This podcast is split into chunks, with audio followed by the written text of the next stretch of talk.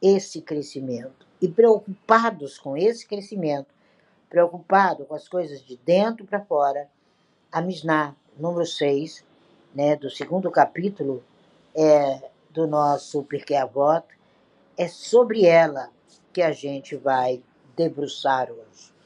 E vendo a explicação hoje é, do Reb e a explicação do nosso grupo, nós temos um grupo de estudo que fora né, os horários, então a gente todos os dias, às duas horas da manhã, a minha agenda se abre para aprender.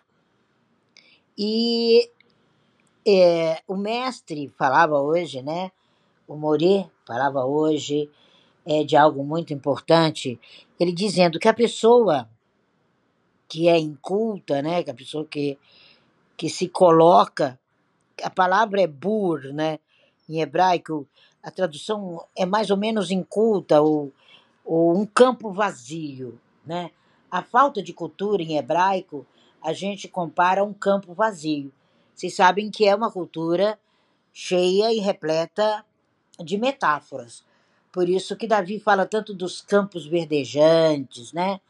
Porque campo é, significa sabedoria. Então, bur é, é um campo vazio. É aquela pessoa que não sabe aonde está plantando. Aí ela corre, corre, corre, né? Tem uma é, amiga que faz mentoria comigo e o chefe dela, com certeza, é esse burro, né? É esse campo vazio. E ela tá quase que indo na onda. E eu disse para ela: não, você tem conhecimento, você tem sabedoria, você tem raízes. O tema de hoje está completamente ligado a raízes. Você tem raízes. Isso é extremamente importante. Quando a gente vê que Bur significa cultura, que significa campo em hebraico, a gente começa a entender que a gente precisa deixar de ser aretz, deixar de ser ignorante. Nós precisamos pegar tudo que sabemos e principalmente administrar o saber, administrar o tempo e viver plenamente sem estarmos com naquele processo de simplesmente caminhar em loucura. Não se caminha em loucura. Isso é o que se bate muito dentro da escola de Kabbalah.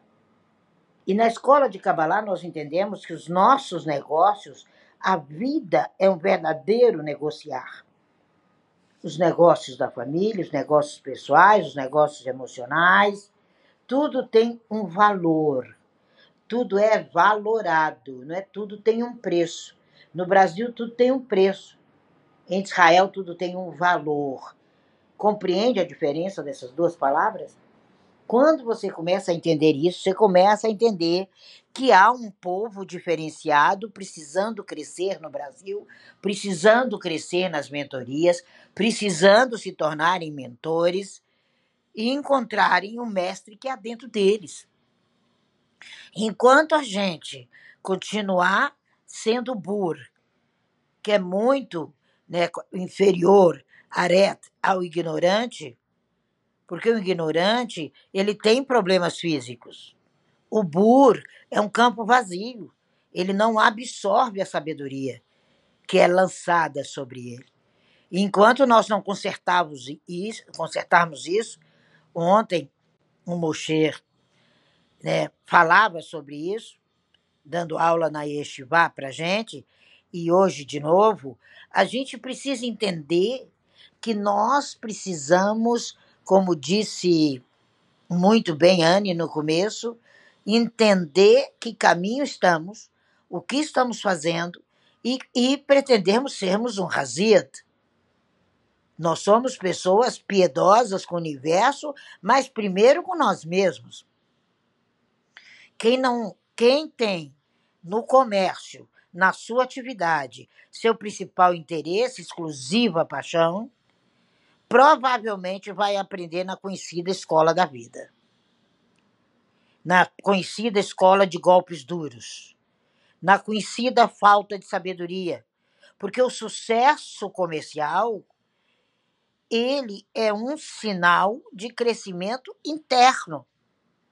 Por que, que você olha para o judeu e diz ali vai um rico, né? Ele vai passando pelo mundo no seu jeito judaico de ser. Aliás, saudações judaicas para todos. Ele vai passando no mundo com seu propósito. O cabalista é isso.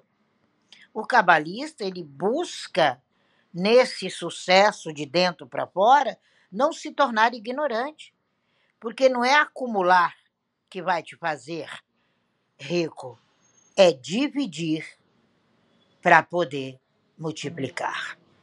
E conhecimento se divide. Agora você tem que querer aprender, você tem que querer praticar, você tem que saber que deu certo. Tem gente que vai no tal boizinho da manada, porque fulano tem um milhão de seguidores, parabéns, fico muito feliz. Mas levando todo mundo para a montanha, empurrando para baixo. Né? Igual foram os porcos jogados para baixo. O que a gente precisa entender que precisamos viver prestando atenção no nosso propósito,